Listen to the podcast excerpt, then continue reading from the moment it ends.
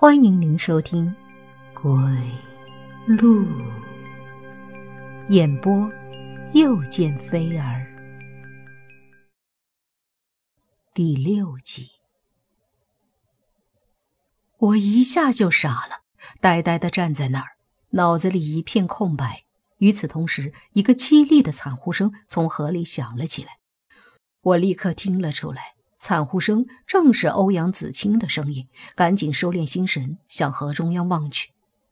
河中央，杜云峰的尸体已经沉入了水中，欧阳子清也只剩下上半身在水面上拼命的挣扎着。我心里大急，不顾一切的准备跳下河去救回欧阳子清。不要，那不是你该去的地方。我的耳边响起了一个声音，与此同时。一只有力的大手紧紧地抓住了我的肩头。我回过头去，看清了抓住我的人，居然是向大哥。我被他抓住之后，怎么也挣脱不开，只好眼睁睁地看着欧阳子清在我眼皮子底下被杜云峰的尸体拖进了水底。后来，我像疯了一样。对着向大哥拼命的拳打脚踢，责骂他是个冷血动物，不但自己不帮忙救人，还阻拦我去救人。向大哥一直等我骂够了、打累了之后，这才冷冷的抛下一句话来：“你确定你要去救的是个活人吗？”向大哥的话让我摸不着头脑，厉声质问他：“你什么意思？”向大哥冷哼一声，说道。哼，看来只有让你看到真相，你才会知道到底发生了什么事。我疑惑不解地问：“什么真相？”向大哥并没有回答我的问题，他蹲下身子，伸出大拇指，在地上的白纸上蘸了一点从打翻的血碗里洒出来的鲜血，随后他把蘸上血的拇指举到眼前。嘴里不知道嘀嘀咕咕的念了句什么，我奇怪的看着向大哥，不知道他要做什么。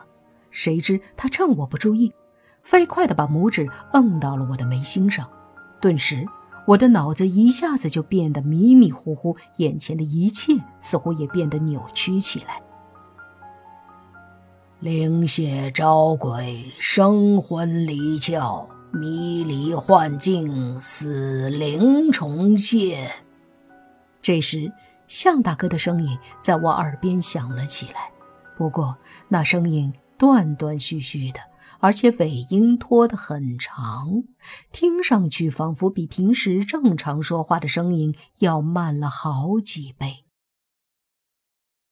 向大哥的话音一落。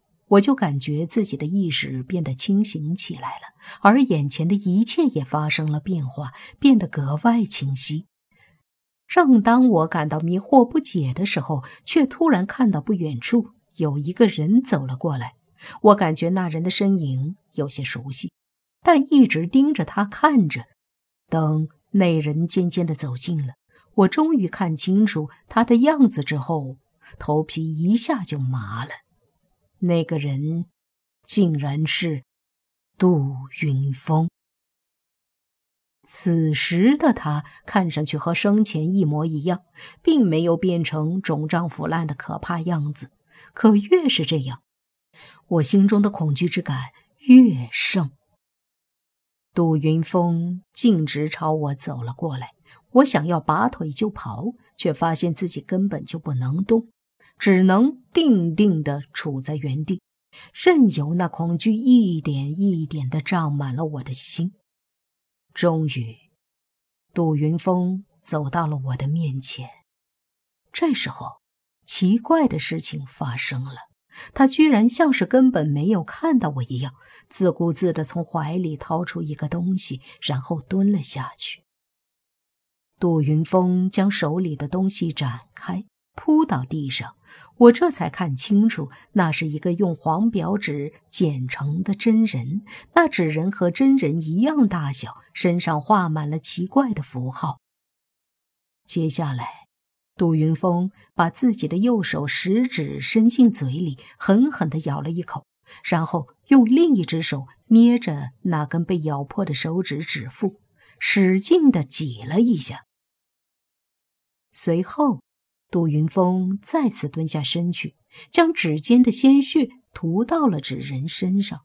他涂完以后，便围着纸人顺时针转了三圈，又逆时针转了三圈，然后背对着纸人站住。他低头望着脚下。双手抱拳举到胸前，嘴唇微微动着，不知道在念些什么。正当我对他的举动满心好奇之时，不可思议的事情发生了。只见杜云峰身后的纸人竟然晃晃悠悠地站了起来，最后轻飘飘地立在了杜云峰的背后，地上。杜云峰的影子旁边，赫然多了一个荡来荡去的纸人的影子。这时候，杜云峰似乎也看到地上多了一个影子，他的脸上露出了一丝惊喜，随即兴奋地叫道：“太好了！没想到这个游戏真的可以把鬼给招来。鬼大哥，我想请你帮我一个忙，让我可以和喜欢的女孩约会。”杜云峰的话音刚落，他身后的纸人便伸出双手环抱住了他的脖子，再慢慢的把头凑到了杜云峰的耳边，看上去就像是在和他说着悄悄话。一个纸人竟然伏在一个活人耳边说起了悄悄话，那情形看上去说有多诡异就有多诡异。我虽然无法动弹。但身上的鸡皮疙瘩却密密麻麻的冒了起来。过了一会儿，纸人放开了杜云峰，缓缓的、缓缓的向河里飘去。他一边飘着，一边哗哗的挥舞着纸手，召唤着杜云峰。而杜云峰则像是被催眠了一般，跟着纸人一步一步的往后倒退。他慢慢的退进了河里，河水一点点漫过了他的双脚，他的身体。即便这样，他仍旧恍然不觉，脸上甚至还露出了十分开心、幸福的表情。最后，任由河水淹过他的头顶，将他完全吞噬。现在你该明白，杜云峰死前发生了什么了吧？向大哥的声音又在我耳边响了起来。我一个机灵，神智猛地清醒过来，眼前的一切也恢复了先前的模样。向大哥叹了一口气，怒道：“唉，他想利用招鬼术达成自己的心愿，没想到却招来了恶鬼。那恶鬼迷惑了他的心智。”把他引入河中淹死了。向大哥继续说道：“招鬼通灵，十有八九招来的都是一些怨气冲天的恶鬼。如此危险的事你们这些不懂事的家伙却当成游戏来玩，真是不知死活。”我，我看着向大哥生气的样子，我不知道该说什么才好。你什么你？杜云峰头七那天晚上，他的鬼魂回到你们寝室，又和你们玩了一场碟仙游戏。那场游戏根本就是他设下的局，目的就是想要把你们带去陪他。你命硬，没有被他带走。可陈汉坤和欧阳子清就没有那么好的运气了，在那场游戏中，他们就已经被杜云峰的鬼魂生生的给吓死了。